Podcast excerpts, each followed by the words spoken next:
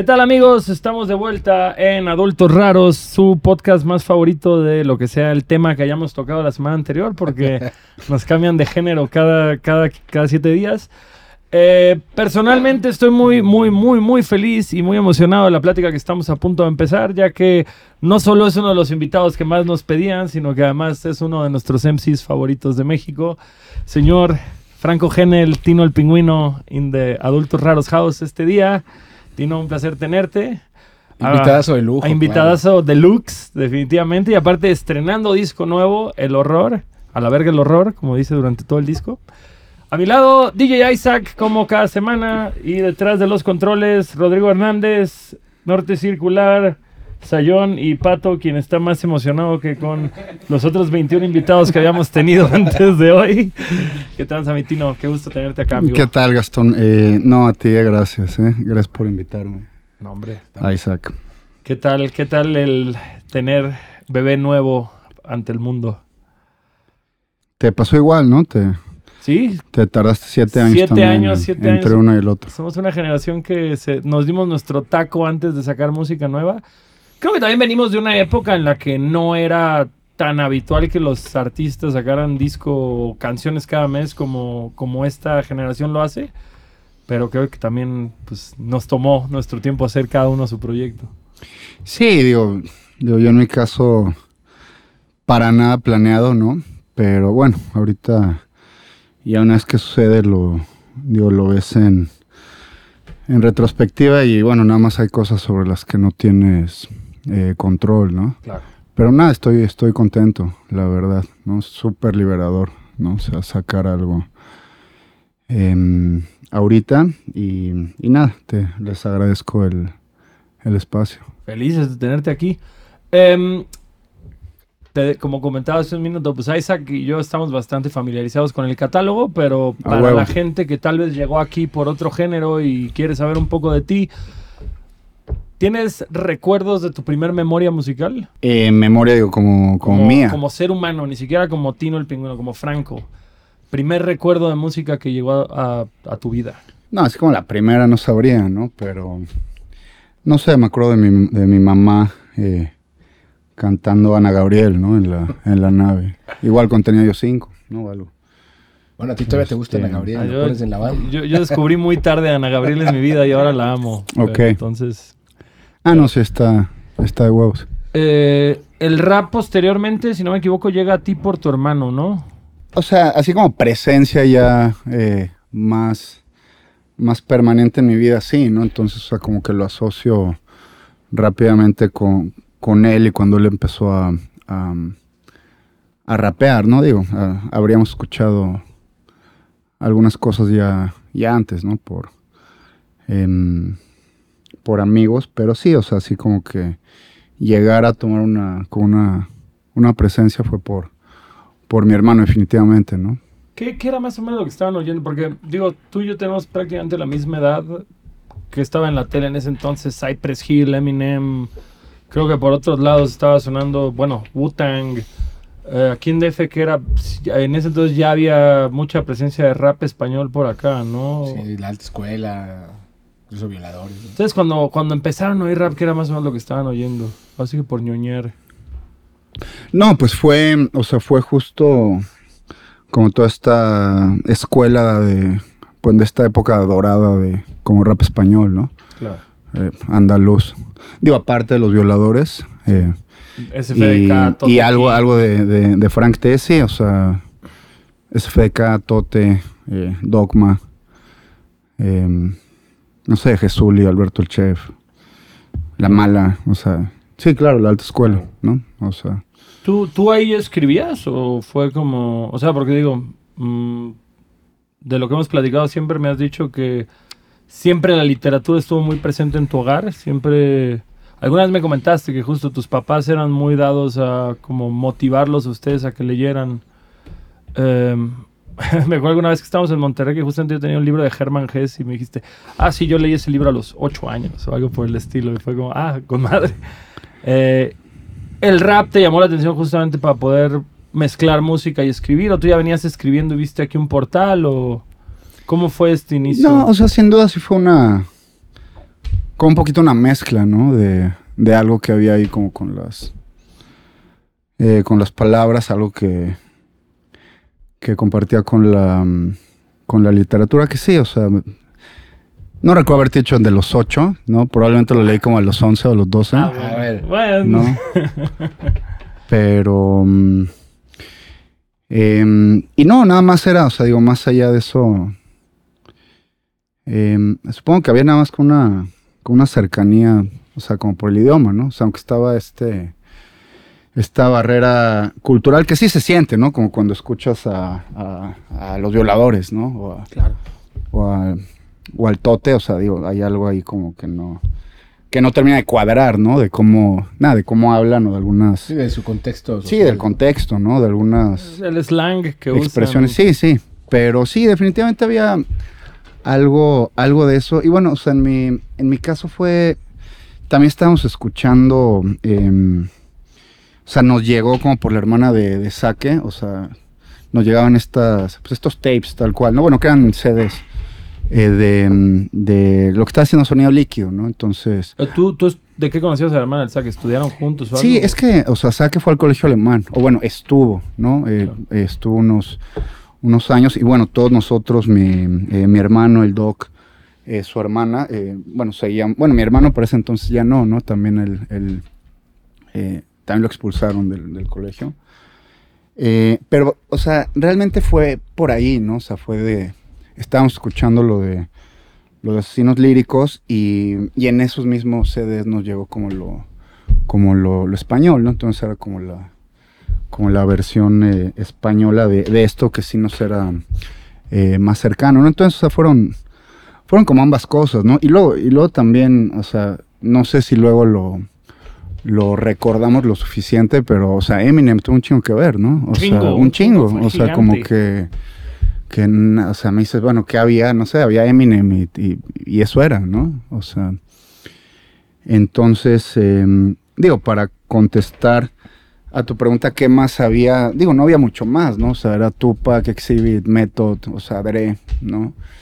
Y, y en su gran mayoría era, pues era rap español, ¿no? O sea, lo, lo que oíamos y te digo las, pues las eh, opciones aquí nacionales, ¿no? O sea, que, digo, en mi caso era mucho lo de, lo de sonido líquido, eh, pero bueno, también estaba eh, Microfunk, eh, Magisterio, eh, Boca Floja, ¿no? Entonces, este, pues sí, sí, o sea, era, eso, e- eso era, ¿no?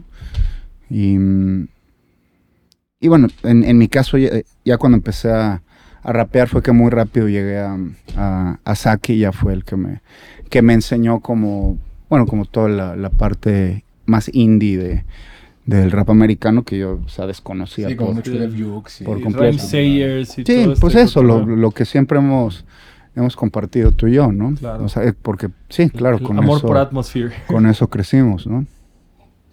Yo me acuerdo, me acuerdo justamente que a mí me llamó mucho la atención que había esta canción tuya en el disco de Eric el Niño, que cuando salió este disco había un track entero tuyo y era como, de, ah, caray, o sea, esto es un track entero, ¿no? Es así como un featuring, nada por el estilo, fue como literal un skit de otro rapero. Sí, Eso, ahí todavía todo eso era sonido líquido, creo. Este, perdón, pequeña interrupción. Fíjate, yo me acuerdo mucho, eso es creo que algo que jamás te he preguntado, güey. La primera vez que yo di contigo, que fue por nuestro amigo Ángel de Monterrey, como en el 2007, 2008. Y habían muy pocos como tracks sueltos de tus primeras maquetas en YouTube. Y justamente traías en uno una playera de Cephalic Carnage. Este, en otras canciones has mencionado como artistas de metal o de otros géneros. No, no tanto como podrías decir, no sé, Mingus o, o artistas de jazz, pero como que justamente oír metal y pasar a rapear. ¿Nunca tuviste como otras inquietudes musicales de morro? O sea, el rap fue como lo que dijiste, lo único que dijiste por acá es y ya, o, o alguna vez intentaste algo más, o No, o sea, digo, cuando... La cosa es que cuando yo me empecé a, a interesar por el rap como mucho, o sea, porque eh, de mente estaba, estaba rapeando, yo estaba como inmerso en, como en, el, en el metal como extremo, ¿no? O sea, en el death metal y, y el, el, el gore, digamos que era mi... em, era por lo que tenía más, más afinidad, ¿no? Entonces... em, yo había estado tomando clases de guitarra, o sea, y las tomé como dos años previo a, a, a empezar a rapear. Digo, nada más, o sea, nunca fui muy disciplinado, ¿no? O sea, digo, tomaba mi clase ahí una vez a la semana, pero no, no, sí, no, No fuiste más allá, vamos. o sea. Sí, no, y nunca hice la. O sea, acercamientos con nadie para tener una banda ni nada, ¿no? Entonces, sí, o sea, realmente. Realmente no. O sea, o sea, cuando empecé a. ¿Eso que habrá sido 14 años, 15 años o hasta más? Sí, o sea. No, más o menos. O sea, yo tengo ahí por ahí algunos eh, flyers de, de los primeros eventos de metal a, lo- a los que fui. Y, y fue como en 2002, ¿no? Entonces tendría yo como 14. Algo así, ¿no? ¿Quién mencionabas? ¿A Apathy o a.? No, no a quién. Pero justo. O sea, entonces tú sí eras como Metalhead de chico y ya de ahí fue que te llamó más. Sí, bueno, o sea, digo, la cosa siempre me ha, no sé, siempre me ha, me ha gustado la, como la música, o bueno, lo que tenía como acceso, y, y fue como la transición de, del new metal, ¿no? Estábamos todos escuchando new metal, Claro. Sí, ¿no? el o sea, todos, ¿no? Korn, No, etcétera. Sí, o sea, mi banda favorita era, era Korn, ¿no? O sea, em, y sí, fue como la transición, em, como mi mejor amigo de la, de la secu, eh, bueno, con el que andaba todo el tiempo, eh, mi amigo Monchito. Eh, nada, él, él como que llegó a Dark Funeral, creo que fue como lo primero, así que era claramente más extremo, ¿no? O Nile. Eh, y nada, de ahí como que me le pegué, ¿no? O sea, sí me, como que me causó una, una impresión y, y nada, me enamoré de, de esa música, ¿no? Entonces, eh, nada, todos esos años eso era lo que hacía, o sea, era ir a, a conciertos de, de metal y ese era mi trip, ¿no? O sea, andaba, yo todavía patinaba y escuchaba metal y, y luego estaba esta parte a la, a la que le estaba empezando a tener muchísimo cariño, que era como, como el rap, ¿no? Entonces era un poquito la, la mezcla de, de las tres cosas, ¿no? O sea, como el skate, el metal súper extremo y el rap, ¿no? Y ahí, ahí estaba como encontrando una, una eh, identidad y, y bueno, y, y la literatura, ¿no? Ahí, está, ahí estuvo. ¿Quién, como- más, qui- quién más es rapero metalero? Creo que Vini, Vini, este, Vini Paz es rapero metalero. Sí, Vini O sea, Paz hay, es- hay varios, pero a mí, lo que, Necro. a mí lo que más me gusta de, de Franco es eso, que creo que todas tus letras están plagadas de referencias a grupos. A cultura pop en general. no, y la a cultura pop. de buena literatura también, ahí muy codificada, pero bueno, ahorita hablaremos de eso. Ah, huevo. Justo, sí, justo, sí, justo. entonces, o sea, como que eso, ¿no? Regresando un poquito a, a lo que mencionaba de tus primeras maquetas. Yo me acuerdo que justo cuando Ángel me las mostró, notaba como un. Pues no quiero decir un nexo, porque no tiene que haber un nexo necesariamente, pero. Como que nadie más en México hacía rap con ese nivel de, no sé, abstracción en la lírica. Ya. Más que, no sé, te digo, esa influencia en Aesop Rock, que sé que eres fan de Aesop Rock, tienes hasta creo que tatuado el, el del EP Sí, del... Em,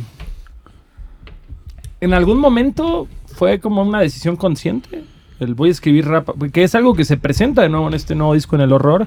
Ahorita más adelante quiero ahondar en el disco nuevo, pero Gracias. pero como parte de tus raíces y del principio de tu carrera, ¿fue una decisión consciente de decir voy a escribir abstracto o nada más fue como, como sentiste tú que te salía? Porque digo, habían canciones como diálogos en el primer EP que tal vez sí tenía un hilo un poquito más, eh, no sé, literal, pero demasiadas cosas eran, pues, creería yo a interpretación del lector.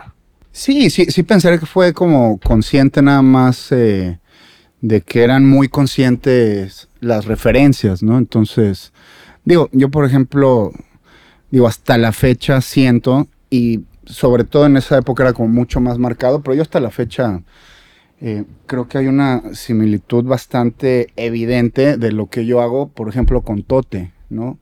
Siempre he creído que es de los raperos a los que más eh, me, me- me parezco. Y bueno, para seguir la, la línea, digamos, ¿no? De, em, de la descendencia, te referencia mucho a Aesop también, ¿no? Entonces, em, yo creo que hay algo, hay algo ahí, o sea, como que em, siempre estuvo presente un poquito en el, en el estilo, digo que es, es muy parecido a lo que haces tú también, ¿no? O sea, creo que de ahí ven- Influencias, influencias, claro. Sí, o sea, creo que de ahí, de ahí venimos. Y luego hasta la fecha, digo, lo que sí, cuando yo empecé a escuchar em, rap americano y descubría a Aesop, digo, más allá ahí como de lo sónico y, y- y bueno, y todo lo de eh, Def Jux, ¿no? Que ya hablaremos más de eso porque también la, digamos, la, em, la influencia es muy marcada, ¿no?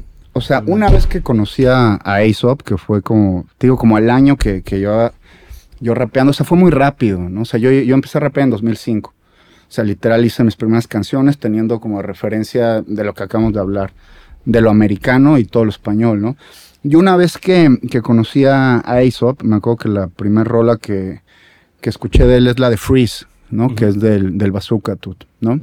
Y mm, para este punto en, en, en, en la línea de tiempo ya había salido el, el EP de Aesop que se llama Fast Cars, Danger, Fire and Knives. Ah, yo por ese disco los conocí justamente. Ok.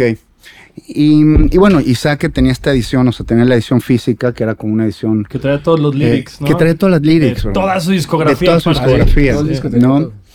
Entonces, nada, o sea, eso tal cual se volvió como mi, mi, o sea, sí, o sea, como mi canon, o sea, regresé a eso todo el tiempo, o sea, me clavé realmente escuchando muchos esos discos, de hecho traduje varias de las, de las canciones y nada, y sí, o sea, de alguna manera ese pinche, ahora digo estigma, ¿no? O sea, de, o, o nada más como esa, eh, ¿cómo te digo? O sea, esa...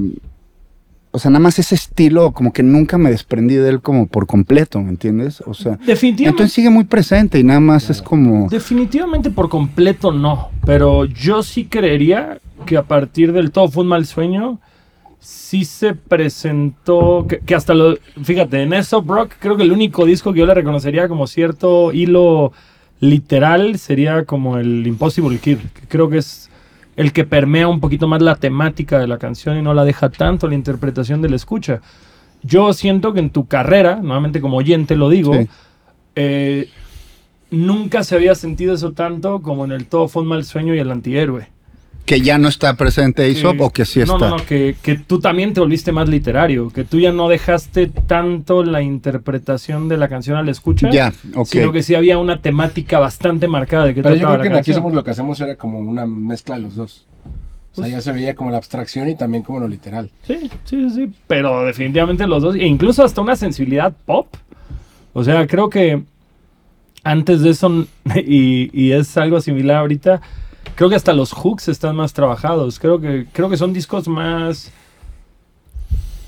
me atrevo hasta a decir, amigables a la escucha. Tal vez como que, no quiero decir pop. No, bueno, eso, sonar- o sea, eso es importante. Mira, o sea, también cuando yo digo, o sea, de que está ahí la, la influencia, no digo que en, en su exactitud, no, nada más digo que en la forma de, o sea, de que sea un, sea, una letra cargada, realmente cargada de, de, de referencias. Y bueno, digamos, lo, lo, lo que también está en, en Aesop, que en mi trabajo es muy, es como, es muy obvio porque tienes que sacar el diccionario eh, eventualmente. Es eso, es nada más una, digamos, una em, eh, inclusión mucho más amplia, digamos, de lo cotidiano, eh, tan solo de vocabulario, ¿no? Entonces, digo, eso viene de Aesop, o sea, y en mi, en este último trabajo se ve, y se ve en el primero también, También, o sea, en, el- en el, les diría que viene supiera dónde estoy, siento que este es mucho más parecido a, a ese que, Totalmente que a los tres últimos, Claro. ¿me Eso- entiendes? eso fue literal lo que dije ahorita, de, güey, yo Entonces- siento que regresaste a esa corriente. Claro.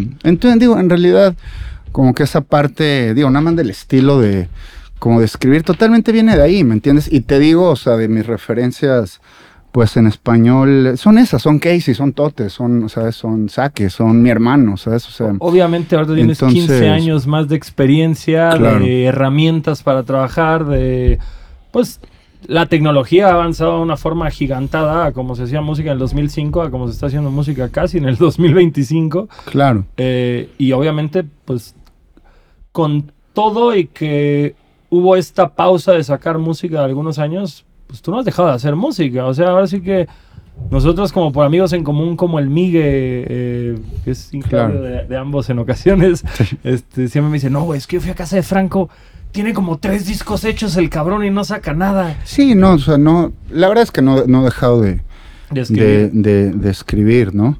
Em, pero sí, o sea, lo, lo único que quería sí recalcar es que las eh, influencias son esas y son muy obvias, ¿no? Obvio. Y entonces ahorita pues estamos eh, regresando a eso y, y digo, tal cual es como, ¿no? Es algo gener- generacional que a nosotros nos tocó y que en nuestro caso, pues sí, supera conciencia, nada más son las cosas que, Claro. que nos gustan, ¿no? O que en su momento me, ¿Sientes, me gustaron muchísimo, ¿no? ¿Sientes que como pasando de disco en disco has tenido como influencias distintas? O como busco, como lo que te mencionaba ahorita, que tal vez siento que el antihéroe fue un disco más accesible. Claro. Eh, lo que iba a ser Oslo, eh, pues de cierta forma son dos de tus rolas con más reproducciones. La de. Claro. eh, ¿Cómo se llama la canción de los corderos? Se me acaba de ir el nombre. Este, Fractúbela. Fractúbela, Fractúbela fue un madrazazazo, que creo que obviamente si nos vamos al, aspecto sonoro, se ve la diferencia de haber trabajado con Mikey, ah, que era creo que más dirigido a samples y más 90s de cierta forma, al principio de los 2000 de su sonido, y ahorita con Ferdi, que es súper sintetizadores y que es tal vez algo más musical porque él pues toca un millón de instrumentos y es estudiado y demás. Eh, se nota una paleta de sonidos completamente distinta. Mm, ¿Tú has buscado esto o más bien ha sido como que te has pegado a productores y has dicho, a ver qué sale con esta persona, trae tú algo, o tú llegas buscando ya un sonido? No, o sea, lo que tú dices, o sea, digamos, una vez como establecidas ahí como la, o sea, como la influencia más, más obvia, obviamente me, me, he movido entre un montón de, lados, ¿no? O sea, que yo creo que en su momento, cuando eh, tú y yo empezamos a hacer cosas, bueno, que tú empezaste un, un poquito después, digo, también fue antes de que de que viniera este cambio tan abrupto en lo, en lo, en lo sónico con el, como con el, con el trap, ¿no? Entonces, digo, nada más eh, de- del, creo que del lugar del que nos movíamos de un lado a otro, digo, era, era todo un poco más, como más instintivo, ¿no? Nada más era, sí, o hacías algo un poquito más, eh, o sea, digamos, todo Fue mal sueño sí está mucho más tirado a Atmos, ¿no? O sea, em, y es mucho más eh, accesible, ¿no? Pero digo, en realidad ha sido una cosa, la verdad, bastante, o sea, natural, nada más moverme de un lado a otro, ¿no? orgánico. Sí. Lo que has sentido en el momento lo has ido palpando. Sí, digo, obviamente hay, hay- hay como un, hay un tenor ahí como en todo, y es algo, o sea, que trato de hacer de que me escuches y, y, y- y sepas que soy yo, ¿no? Digo, ma- más por saber, nada más ahí hay como un, no sé, hay un pulso nada más, o sea, como estético de cómo trabajo, ¿me entiendes? Y de cómo eh, escribo, pero pues es que imagínate ya cuánto, cuánto tiempo, ¿no? Entonces, o sea, de, de un disco a, a- a otro, o nada más como por periodos, pues te mueves de, de un lugar a otro y de repente lo simplificas un poquito, ¿no? Lo haces, lo haces No, un poquito más me- melódico, un poquito más... Y justo yo creo que eres de los escritores más prolíficos, ¿no? De la escena. Y yo creo que has pisado beats de medio mundo, ¿no? O sea, has trabajado con Said Zúñiga, incluso por ahí grabamos alguna vez algún temilla que Sí, nunca salió. teníamos ahí un... O sea, has trabajado con Mikey, con Bad Knees, y no sé, ¿cuál es la experiencia que te llevas? O sea, ¿crees que el sonido, o sea, que una canción va mucho del sonido del productor o es más tu sello? No, claro que va, di- digo, pues es la... Digo, la música es... Digo, para intentar hacer justos al menos la mitad del pedo, ¿no? O sea... Claro. Entonces, eh, digo, lo que, lo que yo he hecho siempre, eh, o sea, como funciona, digamos, mi, mi colaboración con, con los productores es como un, un trabajo de, de curaduría, ¿no? Entonces, digamos, de 100 bits que pueda, que, que puedas tener, escoges 10, ¿no? O sea, y le das, o sea, lo llevas como un, como, como a un lado, ¿no? Pero digo, o sea, siempre empieza con la, con la música, no sé, o sea, yo no escribo sin música, ¿no? Entonces, o sea, tiene, tiene todo que ver en mi caso, ¿no? O sea, la mitad es, es O sea, los- después ponerte un beat y ponerte a escribir y... O sea, pero siempre escribes sobre el beat Ajá, que sobre vas el a beat grabar. definitivo, o sea, esa es la pregunta. O, porque por cierto, justo había una entrevista que hace poco de Tote que decía que él ponía Stoner y se ponía a escribir sobre Stoner y luego ya buscaba como un beat que, Ya, ya, ya. que macheara la energía de la rola. Que a mí eso se me hace de locos, güey. Yo la neta, ¿Tú cómo le haces? Yo muchas veces escribo sin beat. O sea, ok, tú sí escribes en beat. y no siempre. Obviamente disfruto más escribir con un beat. Pero hay veces que estoy en un avión y que no tengo nada a la mano y tengo una idea y empiezo como a escribirla y luego pues le cortaré palabras, le agregaré palabras, estiraré alguna sílaba ahí para... Sí, para sí, que- no le, no le, no le cuaje. Pero es que no atinas, te funcionaría porque tú eres muy casado de tu primera idea. Eh, Y yo soy muy caro. O sea, a mí me pones un beat y escribo sobre eso y ya valió verga, güey. O sea, justo Claro. yo tengo una canción con Bad Knees que, que me mandó el beat el Paul Ginsburg. Escribí sobre esa canción y me tardé como... Sí, la de Bruce Willis, ¿no? La de Bruce Desde- Willis, justamente. Y, y el beat ya se lo habían vendido a SEO. Y de que yo, SEO, por favor, dame este beat, güey, así cédemelo. No, es que, es que ya estoy enamorado. Y le digo, güey, es que yo tengo escrita la canción y... Ah, no No, sabes lo que drama de parte Bruce del disco. No lo quiero dejar. Güey, yo también tenía ese beat. yo también tenía ese beat. Ah, el beat de la Discord. El beat de la discordia. Sí, este. no mames. No, bueno, lo, lo- lo dejé ir, ¿no? Pero- este, sí, o sea, yo, yo la neta, em, sí tiene yo creo que años, o sea, ya, tal vez, el, no sé, los primeros dos años no, no escribí sobre, sobre, beats. Y, y después sí, o sea, lo, lo- lo- lo empecé a hacer y, y, y- y sí tiene años que no, o sea, que, que escribo únicamente so- sobre beats. eh, y es muy raro que los cambie, ¿eh? o sea, sí lo... Ahorita saqué una, una canción eh, hace unos meses, justo eh, con Bad Knees, que cambiamos el, el, El beat. el beat. Entonces, digo, es algo que puedo hacer, pero sí es muy raro que lo haga. O sea, es, es muy raro. O sea pero, que... pero entonces si eres dado de llegar con un escrito, con un beatmaker y decirle, cámara, güey, dame estos 10 beats para tenerlos ahí para cuando esté inspirado o, o Cuando he encontrado a alguien con quien, digo, con- de quien me gusta mucho lo, lo que hace. lo, lo que hace y me han tenido la, la confianza que, bueno, a algunos les, les he quedado mal, ¿no? Teniendo ahí Pasa. stash de, de beats y, y, bueno. Pero eh, sí, sí, es como, es como, es como he trabajado ahorita con, con Jacobo, ¿no? O sea, hablando de, de, de Bad Knees, nada más, o sea, justo lo primero que escuché él fue, me lo puso Paul y es el, el Paul, Paul fue un gran RP del Bad Knees, güey. Creo que todos lo conocimos por él, justamente. Este, y sí, así, así he estado trabajando con, con Jacobo desde hace unos años y tengo, tengo un montón de beats de él. Ah, ¿no? qué bueno, es muy bueno. Muy, Sí. muy, muy grimy, muy 90s, Sí. muy sucio. Me gusta mucho el Y, y la verdad que salió en. Travisión, me parece. Sí. ¿cierto? Con un videazo. Es el que se graba en la ¿eh? biblioteca, Sí, ¿no? la biblioteca. Güey, es una chulada ese video, güey. Muchas gracias. Tú siempre has cuidado mucho el aspecto estético. Yo me acuerdo que antes trabajabas mucho con Infinito Corazón, cuando, cuando la época del antihéroe. Y ahorita todo lo estás haciendo con. ¿Cómo se es este? Se fue el nombre. Eh, Darkia. Darkia, justamente, Sí. Darkia. Eh, ¿Qué. ¿Darkia es, es tu pareja? Es mi novia. ¿Es tu novia? Sí, sí, es mi novia. Porque estuvo increíble. O sea, yo me acuerdo justamente después de este break de sacar cosas que salió el video de Rubén. Todos nos quedamos con qué pedo con ese video, qué pedo con esa canción que Ah, está, bueno. ¿Qué está pasando, pasando? en este Qué momento. chido, Y gracias. luego es la intravisión que viene como con la misma estética, así, ¿no? Como Sí, es, ves demasiadas cosas en muy poco tiempo, te sientes como en película abstracta tipo Into the Void o algo por el estilo, que Sí, no sabes justo. ni qué está pasando. y Ah, aparte bueno. ese super guiño al Hotel Oslo, güey, que, que fue un, un gran, gran detalle, güey. Gracias. Eh, ¿Tú te involucras justo en algo del guion de los videos o es como con el videasta que estés trabajando le sueltas ahí? No, mira, digo, te, te, te voy a ser muy sincero y, sí siento que cuando, cuando me he involucrado, digo, más allá de decir que han mejor las cosas, quedo yo, que, que he quedado yo mucho más satisfecho, Claro. ¿no? Cuando me he involucrado, digo, nada más, o sea, tiene, eh, tiene sentido porque uno se, se, digo, se conoce, ¿no? O sea, eh, o bueno, eh, hasta cierto punto, ¿no? Pero eh, sí, definitivamente cuando, cuando, em, cuando me he involucrado, nada más siento que me, que me representan eh, mejor las, las, las imágenes, ¿no? Y luego también he dejado que la gente trabaje y bueno, ¿no? O sea, también hemos hecho ese, ese eh, experimento, ¿no?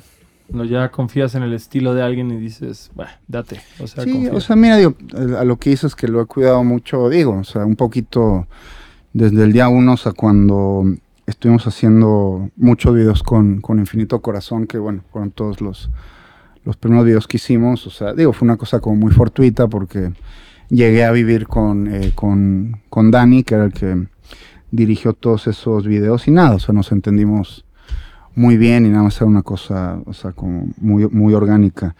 Eh, digo, en realidad yo no pienso de manera tan visual, ¿eh? O sea, y luego por eso he hecho poquitos videos, porque nada más no...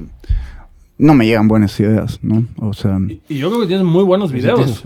O sea, yo, yo al revés, yo creería que cuidas muchísimo ese aspecto porque creo que hay mucha calidad en los videos que has sacado. No, gracias Gastón. O sea, nada más digo, digo igual no, no tenemos eh, tantísimos, ¿no? O sea, por eso digo, cuando he hecho videos, nada, me, he entusiasmado con, con la idea y, he encontrado eh, a gente con quien hemos podido hacer cosas eh, padres, ¿no?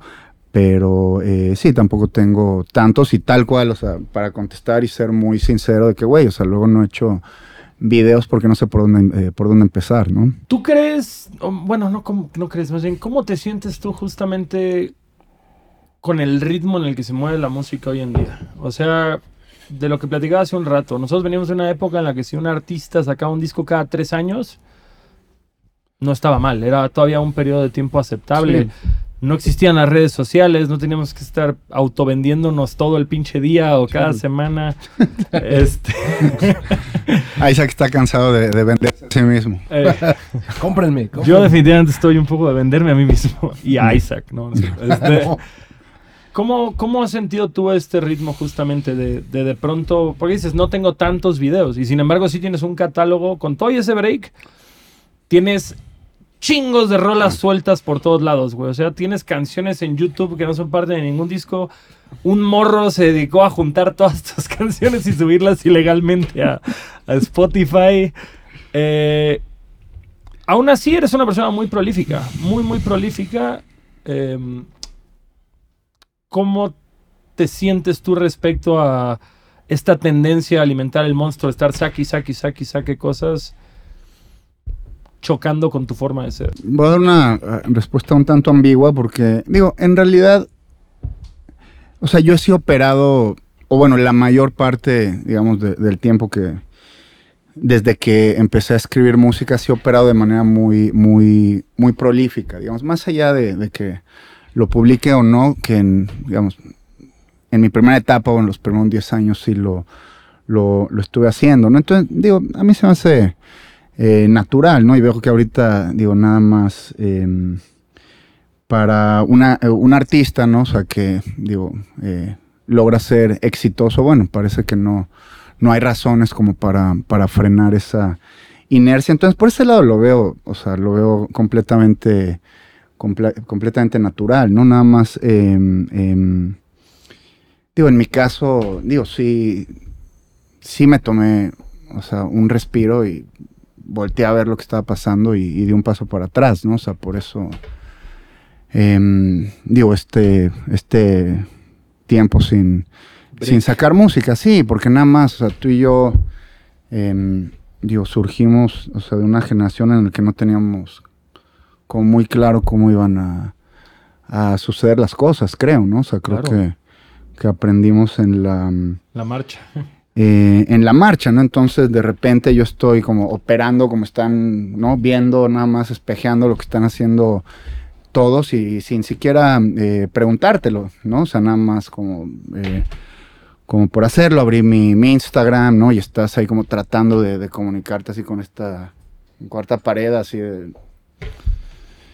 Y, mm, y sí, en- y en un momento la verdad sí, nada más se me hizo muy raro, no me sentía a gusto y fue que empezaron a pasar ahí como cosas también a nivel personal y, bueno, vino la pandemia y, y, y ese fue como el, el pretexto perfecto como para decir, bueno, no, no, no, no puedo seguir aquí, ¿sabes? Creo que la pandemia a todos nos causó un... No sé, o sea, ahorita que, que es tan legal, güey, platicar de todos los temas de salud mental y Claro. todo. Puta, güey, demasiados nos pegó muy duro la pandemia, de no saber ni qué estaba pasando, tener esta incertidumbre de decir, güey, peleé toda mi vida por tener este trabajo y Dios sabe si vamos a volver a poder tocar en vivo, qué va a pasar, de dónde viene el siguiente cheque. Tú, tú sí viviste un poquito al filo el pedo de decir cuándo regresa la normalidad aquí o sí dijiste como chinga su madre, cuando vuelva volverá y yo a lo mío. o ¿Cómo llevaste toda esa época? güey? No, un poquito lo, lo- lo que les decía para mí fue de gracias a Dios, ¿no? O sea, tengo que, tengo que parar, ¿no? Ah, O tú sea, sí lo viste como la oportunidad de agarrar el break y a la sí, chingada. totalmente, ¿no? O sea, yo, para mí, para mí sí, ¿no? O sea, y nada, me, me encerré dos, dos años en mi casa, ¿no? Eso fue lo, lo, que, lo que hice. Como escritor, em, únicamente rap. No, no tienes intenciones en algún momento de escribir un libro, una novela, cuentos cortos, nada. Solo raps. Sí, la verdad es que em, es muy poquito lo que, lo que escribo fuera de, fuera de las canciones que hago, ¿no? Digo, ah, llego a escribir. Em, cosas lo he hecho, pero no, es- es- es casi, casi in- inexistente, ¿no? Lo Y que, justo volviendo a las referencias, yo tenía como esa inquietud de preguntarte, ¿no? De, porque veo que eres una persona muy leída, ¿no? Incluso traes un libro de Bolaño cuando llegaste al podcast. Pues no sé qué lees actualmente o qué nos podrías... ¿A quién como- re- quieres sacarle los, Sí, el chisme no, de qué está leyendo ahorita? Yo te ¿Y qué cacho. recomendaría? Porque lee mucho, yo lo sé. Ahorita estaba leyendo muchas traducciones, ¿no? Porque ya he perdido mucho la costumbre de, de leer en inglés, ya casi no leo en inglés. Este, entonces, he estado leyendo muchas traducciones, pero sí, casi leo exclusivamente Novela. em, novela, ¿no? Em, y tal vez antes de los últimos tres años había estado leyendo casi exclusivamente novelas iberoamericanas, ¿no? De, de escritores, digo, que escriben en, En el idioma. en, en español, ¿no? Entonces, no sé, ahorita lo primero que me viene a, a la mente, digo, porque lo leí, lo leí muy recientemente cuando estaba todavía terminando el disco, entonces tiene contexto, leí este libro que se llama Nuestra parte de noche de Mariana Enríquez. Digo que es un... A ti también te gustaría, ¿no? Es como... Digo, ella escribe... Escribe eh, terror. Ah, ¿No? venga, venga. No, no conozco eso. A Mari- Mariana Enríquez. Mariana Enríquez Pues no llama. la conozco, pero sí, ganó el premio Real de novela que hace 3, 4 años, creo, ¿no? Entonces, eh, nada, es una novela de 700 páginas y me, me, me gustó mucho, ¿no? Y, se- y- y llegaron algunas cosas ahí hasta el, Qué bien, Hasta qué bien, el- hasta el libro. No sé, he estado leyendo como toda esta generación, por eso te digo, de, los leí en traducciones, pero de como esta última generación de, de autores ingleses, ¿no? que bueno, de los cuales el, el Nobel lo ganó creo que Ishiguro, pero bueno, estado leyendo a Martin Amis, a Kazuo Ishiguro, a este Julian Barnes y a um, Ian McEwan, ¿no? que son como los cuatro em, que han sido más eh, más famosos, ¿no? Bueno, por sus obras. ¿no? O sea, eh, por leer eso, no sé, eh, de lo último, así con lo que me aficioné mucho es con Michel Houellebecq, que también lo, mencio- lo menciono en, en, en el disco, que no sé, él es, él es como el escritor francés eh, vivo más leído del mundo, ¿no? Lo que lo hace el, el escritor francés eh, más leído de la historia, ¿no? Entonces, Michel Houellebecq tiene unas unas novelas que me gustan muchísimo, ¿no? A él te lo, te lo recomiendo. muy bien, ahí para que lo chequen. Te lo Oye, la Ciudad de mucho. México, ¿qué influencia ha tenido sobre ti? Pues uno, uno es un producto de su entorno, últimamente, y creo que el DF siempre ha sido un lugar tan rico en cuanto a opciones, cultura en general, que... A ver, que digo, yo no tuve la experiencia de crecer acá como ustedes todos. Bueno, pero- pues llevas aquí. No, 10 años, digo, 10 o años, sea. 10 años, pero ¿por, que- por qué vives aquí, no? O sea, te, yo pensé que ya no iba a vivir acá, güey. Yo durante el encierro me regresé a Cancún y sí, sí, sí, dije, supe. Ya, ya volví a la playa, güey. Ya soy uno con el mar de nuevo y, y Andrea no me dejó y volvimos aquí a Ciudad de México. Pero ella que igual creció acá, justamente me platica, güey, de la experiencia de, pues de ser un, un adole- un adolescente con fobia a tu casa, güey, que creo que todos los adolescentes les caga estar en su casa y todos queremos estar en la calle y descubrir el mundo y fiesta y ponerte en situaciones de controversia y, y el DF creo que presenta un abanico de opciones que muy pocas ciudades en el mundo lo hacen. Entonces, me imagino que obviamente cualquier escritor que, vi- que creció aquí tiene una cantidad de cosas para narrar o para vivir o para simplemente que formaron tu personalidad. Claro. Entonces, y Sí, Tino sea- siempre ha sido muy eh, transparente, hasta mencionando lugares para comer en canciones o artistas. Hablando de artistas, justamente, quería preguntarte, ¿quién, quién hizo ahorita el- la portada del, ter- del terror, o el horror, perdón? Lo hizo el, eh, el Sealer, ¿no? Sealer, Bueno, con Sealer Alexis. Llevas una Alexis relación Mata. larga de portadas con él. Bueno, de, de disco es el, el primero, porque no saco disco en, Bueno, en, en una, no, eter- en una- portadas, portadas de portadas, sencillos, portadas. de en una sencillos. eternidad, ¿no? Pero sí, sí, llevo trabajando con, con Alexis ya desde, em, pues sí, justo desde em, la época de Fractúbela, ¿no? O sea, de lo que iba a ser Oslo todo. Em, desde entonces estaba trabajando con, con Alexis. Desde Oslo hasta acá, todas las portadas han sido de Siller. Digo, perdón, desde Fractúbela hasta acá, todo ha sido de Siller. O sea, la Fractúbela es una foto, Sí. ¿no? Que, que, que, mm, tomaron ahí en el shooting de Fractúbela. Creo, creo que Santi me la mandó. Ese video lo hicieron los, el, el team que eran los Little Jesus haciendo video, ¿no? Fuerzas Sí. básicas, creo que se llama Fuerzas, Fuerzas básicas. fuerzas básicas. Tal vez el Pony me la mandó, alguien me mandó esa, esa foto y fue la, la portada. Pero inmediatamente la, la, la, la que le sigue es de, es de Alexis, ¿no? Y todas han sido con él, salvo la, la, la de Leven, que también es una foto del, del, del rodaje del video que, que bueno, era... De la playa, claro. Sí, lo hizo, lo hizo mi amiga Tania, ¿no? Pero sí, de ahí en fuera todas han sido de... ¿Algún otro artista con el que te gustaría trabajar lo visual o estás casado con Siller hasta nuevo aviso? Sí, un poco, o sea, creo que, no sé, me gusta simplificar esos aspectos del, del proyecto. Si encuentro a alguien con, con el que eh, las cosas han, han fluido, nada más no, no, no he sentido la necesidad de, de voltear hacia otro lado. Tal vez ya venga siendo tiempo, creo que, creo que voy a hacer con Alexis el próximo disco, que también ya estamos bastante eh, avanzados con eso, y probablemente para el que le sigue, que es el que voy a sacar con, con Bad Knees, creo que sí sería bueno pensar ¿Va a en, alguien más. ¿Va a ser un disco entero con Bad Knees? Estoy haciendo un disco entero Ah, con, Bad. Knees, Simón. Oye, Bueno, yo tenía en el tintero una pregunta así que Dime, me inquieta dime. mucho. ¿Cómo fue la relación con Adidas? ¿Cómo fue el junte? ah, justo para ahí va, Es que justamente. eso es muy, muy interesante. Sí, o sea, a mí me escribió eh, Sebastián Franco, que era un, bueno, es el manager de, de Camilo VII, de Sebastián, de, Sebastián de humo. de Humo. Sí. Sí. Digo, él, él- él trabajó un rato con, con los Guadalupe y nada, me mandó un mail, me dijo, te está buscando, Adidas. está buscando. Sí, porque eh, justo yo recuerdo que Mike o alguien de ellos me dijo, los Badiles, no me acuerdo, que ya te habían buscado ciertas marcas, pero tú estabas como, no, yo estoy esperando Adidas. Sí, bueno, o sea. No, no, no- no recuerdo si realmente me, me- me buscaron como con algo tan, tan concreto, ¿no? Pero fácilmente me, me puedo haber esperado. Ah, pero entonces Sebastián te buscó y te dijo, te está buscando Adidas. Sí, tal y- cual, me mandó un mail, no, o sea, no. Pero me imagino que en un principio era para darte tenis o playeras. No, no creo que desde un principio era vamos a hacer una colaboración Tony, Tino y. Claro, porque para allá iba, ¿no? O sea, ¿cómo Ajá, fue de o sea, llegar a la colabo? tú entraste simplemente como influencer de Adidas, por ponerlo de una forma, y, Sí, bueno, y o sea, eso escaló. o- Sí, o sea, en esa época la, la agencia que estaba llevando, digamos, la cuenta de Adidas era eh, Another Company. Y nada, o sea, como que estaban empezando. O sea, creo que Adidas no tenía hasta hace muy poco ni siquiera campañas eh, regionales, ¿no? O sea, creo que tuvieron este. em, bueno, hicieron cosas con Molotov, me parece, y creo que nada más, ¿no? Entonces.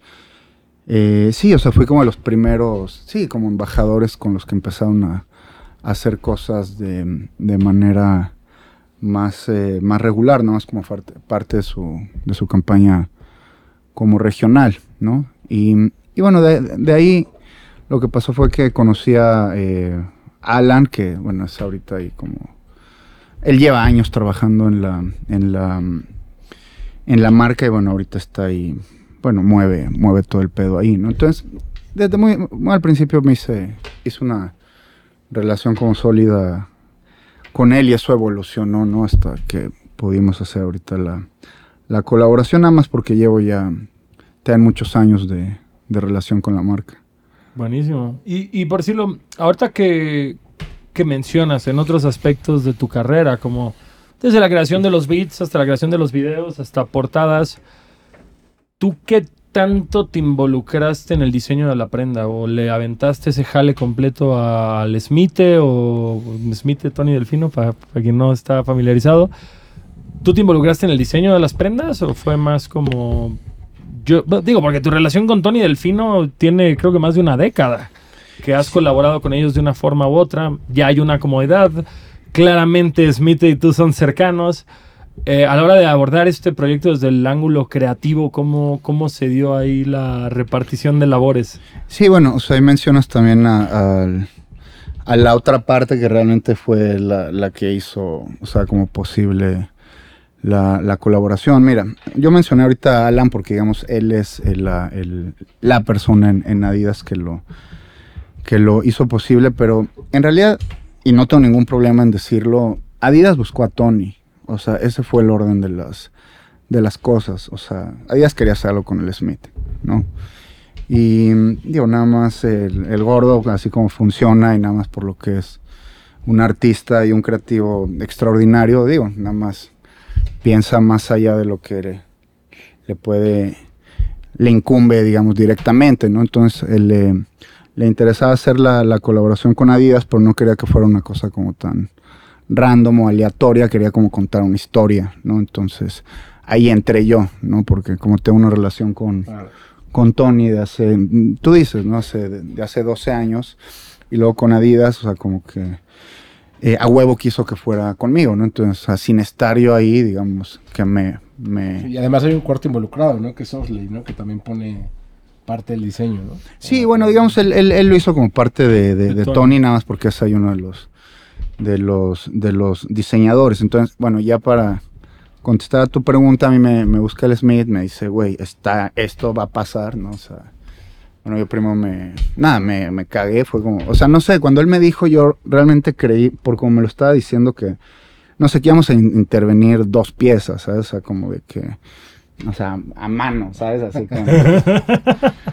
Y este, ya cuando entendí fue como, ah, no mames, este, está increíble, ya iba yo preparado, ¿no? O sea, le, le propuse inmediatamente como tres caminos que podíamos tomar que estaban basados en, en, en, en, canciones o bueno, en proyectos en los que yo estaba trabajando, ¿no? Entonces le, le, propuse tres, ya sabía cuál era el que le iba a gustar y fue el que terminó siendo que es esto de Kaumojis, ¿no? Entonces si me preguntas, o sea, cómo funcionó, bueno, yo propuse el concepto porque Kaumojis es un disco que va a salir el próximo año. Digamos, iba a salir cuando salió la cola, pero bueno, o sea, ¿no? Le, le di... Eh, estaba como muy apresurado para que salieran esos tiempos, entonces nada más como que eh, se mantuvo el, el, concepto y también lo que pasó fue que la colaboración cuando se, se, se, anunció, digamos que por sí misma, la narrativa era esa, ¿no? O sea, va a salir, van a salir unas piezas de streetwear, o sea, hechas entre eh, Tino, Tony y Adidas. Y esa era la historia, ¿no? Entonces un poco el tema de, de lo del disco, o sea, quedó como, o sea, no era ya ni necesario, ¿me entiendes? O sea, la, ya por el puro por peso sí de la colaboración. Sí, ¿no? Entonces, o sea, como que para mí implicaba ahí apresurar un, o sea, un, un, proceso ahí de grabación que, que nada más no, no, no, no merecía la pena que... Que fuera tan al vapor. ¿no? Que, que, fuera así, ¿no? Pero entonces todo el concepto de la... De la de la collab, digamos, yo lo propuse, ¿no? Que es este disco que se llama Kaumojis, ¿no? Que son estos emojis eh, japoneses y todas las letras que aparecen en las prendas son letras de esa serie de canciones, de este disco que no ha salido, ¿no? Y, y ya, digamos, la parte del diseño, pues la hizo Tony, ¿no? O sea, digo, como te digo, en realidad la cosa era con ellos, ¿no? Nada más, digo, el, el gordo por, digo, por generoso me, jaló. Me, me, jaló, ¿no? O sea, tal cual. O sea, así, así fue. Y nada, y obviamente puse de, de, de o sea, mi, mi, aportación, ¿no? Y toda la, la collab está basada en eso. Ya el, todo el diseño lo hizo el eh, Luis Osley, ¿no? Eh, fino, güey. Os digo, como fan de la marca, güey, tener tu propia línea. Claro, Pinche sueño hecho lo, realidad. Lo sí, increíble. ¿no? un rapero mexicano colaborando con Adidas, con esta marca, pues para mí sí, increíble. Crucial, o sea, ah, no, increíble, tío, para, para mí también. Entonces, o sea, tío, con triple razón, o sea, estoy muy agradecido con, con, con Tony, con el gordo, con Osley, con, con ellos, no nada más son, así es como operan, ¿no? O sea, de verdad es gente, nada, son como ustedes, ¿no? Nada más hacen las cosas porque se les divierte hacerlo, ¿no? Y, y, y la neta es, nada, ha sido, ha sido muy fácil siempre colaborar con ellos, ¿no? Porque siempre es así, ¿no? Que tienes ganas de hacer y eso lo hacemos, ¿no? Y lo cumples, ¿no? Y sí. aparte para mí Smith es así de los artistas más pinches así brutales, deja todo a nivel nacional, a nivel internacional, el nivel de talento que se maneja es irreal. Sí, sí, bueno, o sea, no, no, no sabré por dónde empezar, ¿no? Nada más, está poca madre el Smith. Oye, em, pues bueno, tocando el tema, el tema más importante de la, de la velada, eh, el horror y su presentación en el Teatro Metropolitan este 24 de noviembre. Sí. ¿Qué tal? ¿Qué, cómo, cómo, ¿Cómo opera la emoción en este momento? Y el estrés. No, bien, o sea, eh, digo, la verdad, lo, de- lo del Metropolitan fue un poquito el, el catalizador para, para que se sea lo del disco en estos, em, o sea, como este, a este ritmo, ¿no? O sea, decidimos hacerlo ahí como por julio. Digo, yo ya estaba eh, bastante avanzado con el disco y, nada más sí tomé la decisión de hacer el teatro, pero, o sea, que fuera como algo, pues sí, ya algo más especial, ¿no? Dije, ya, o sea, hagamos el disco y presentémoslo ahí, ¿no? Entonces, eh, bien, bien, la neta, pues sí, ha estado todo, nada, he estado, he estado trabajando, ¿no? Entonces, pues venimos ya desde hace unos meses eh, preparando el, el, el show, digo, a la par de que estábamos terminando el disco, entonces, nada, pues ya salió el disco y lo presentaremos y eso será, ¿no? El horror a mí, ya más que suficiente hemos tocado que, que tiene como este guiño de cierta forma a los principios de tu carrera. Sin embargo, la producción mucho, muy actualizada, muy enérgica, muy caótica. Todo es producido por Ferdi, ¿correcto? Sí. por Mezcalibur. Este, en este aspecto se sentaron y dijeron, queremos hacer un disco que le haga honor al nombre, que, que sea un disco... Yo siento... ¿Qué, qué, una- qué les pareció? Digo, sinceramente. a mí me gusta. Digo, no espero que me digan en nada, o sea, sino sinceramente, ¿qué les pareció? A mí mi ¿no? favorito es Strobos. Ya. Obviamente me agarró en curva, güey, con lo de Son Venados al principio, porque venía oyendo lo de Jalón todo. No creo que sea el disco más accesible, como te lo he dicho, es un disco para poner atención. Muy buenas barras, la barra de la casa de Toño creo que a todo el mundo le va a Ah, sí, sacar una risa. cabeza. Eh, me mama que haya una canción llamada Danzig, como fan de Danzig, aunque no tenga nada que ver con Danzig. Pero es un disco que la producción justamente podría asemejarla más a un Run the Jules Justo. que tal vez a algo de rap de, no sé, principio de los 2000. Siento esta producción que va tal vez más hacia lo electrónico de cierta forma y hasta por momentos diría lo industrial. Sí, Creo que es un, creo que es un disco, es un disco enérgico, es un disco que de cierta forma yo hasta dije, Tino quiere malvibrar a la banda con los beats, porque son beats oscuros, son beats agresivos, rápidos. Eh, algo que creo que, que aplaudo mucho del proyecto es que nunca se repite. O sea, tú oyes, el- ¿cómo se llama? Casi tu antihéroe no favorito, coros, ¿no? en el disco también. Lodo en la alfombra, eh, Ego fui a comer y siempre tienen un sonido distinto, una tendencia distinta y este disco nuevamente lo hizo. Hasta las canciones que iban a hacer Oslo tienen Son un sonido distinto y este este pues de cierta forma no sé para ti que sea el horror, tal vez es una crisis personal, tal vez es lo que te orilló a escribir todas estas canciones. Me gusta que justamente hay como este a la verga el horror que va sonando en distintas canciones, como tal vez en su época fue el Todo fue un mal sueño, que es como, no sé, este tag que le metes a las canciones del disco. Está chido. Pero yo sí veo una continuidad de sonidos, de estilo, no sé. A ¿Tú? mí la que más me gustó fue Más Noche. Más que es Noche. el intro. Que al final hay como recitas como un verso y eso me gustó como que más haciendo Lo, a de- la lo del pozo, El po- justo el de... pozo.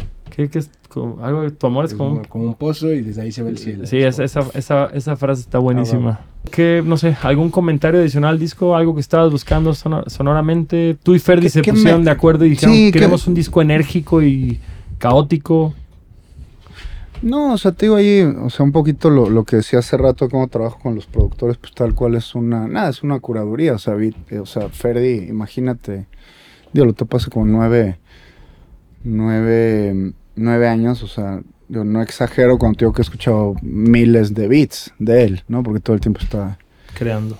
em, eh, creando. Digo, él, él realmente la, la manera en la que se comunica, eh, no solo conmigo, sino con, con el mundo, es, es haciendo, haciendo música. Entonces, digo, yo cuando invité, invité a trabajar a Ferdi estaba, digo, entre otras cosas, em, pues estaba visualizando que, que podía ser un disco eh, muy chido con él, ¿no? Entonces, digo, nada más me, me tomó este, este, este tiempo, ¿no? Y Em, digo, si tú me preguntas, ¿tenían claro cómo iba a ser? Sí, un poquito, ¿no? O sea, digo, a veces las obviedades son las que te dan las, las respuestas, ¿no? O sea, ¿por qué se llama el horror? Bueno, porque, o sea, pues es un disco así como umbroso y sí, totalmente tirado a lo, a lo industrial, ¿no? O sea, y totalmente es como un, como un homenaje a estos discos con los que yo crecí que me gustan muchísimo, ¿no? O sea, de, los Yukis, tal cual, ¿no? O sea, es como mi homenaje a, a, a LP, ¿no? O sea,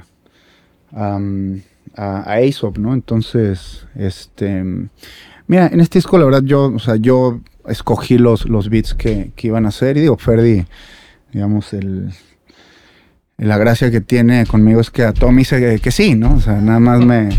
Me recuerda Me- a alguien. Sí, me apoya, me me apoya con todo, ¿no? Entonces, eh, pues son beats que yo estuve re- recopilando. No te creas, o sea, el primero, eh, los primeros los tengo ya desde hace como unos cuatro años. ¿no? Inclusive algunas de las de las canciones, o sea, completas las escribí también hace, hace algunos años, ¿no?